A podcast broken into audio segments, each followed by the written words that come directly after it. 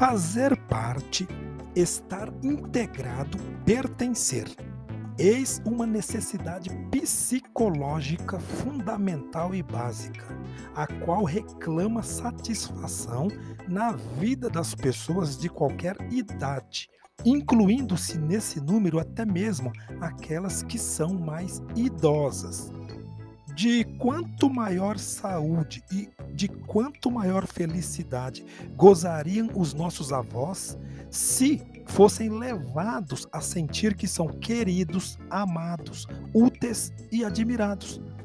O mesmo se dá com todas as relações em que nos achamos na vida, seja no lar, na escola, no trabalho ou na igreja, podemos e devemos agir de tal modo que os outros sintam que são dos nossos.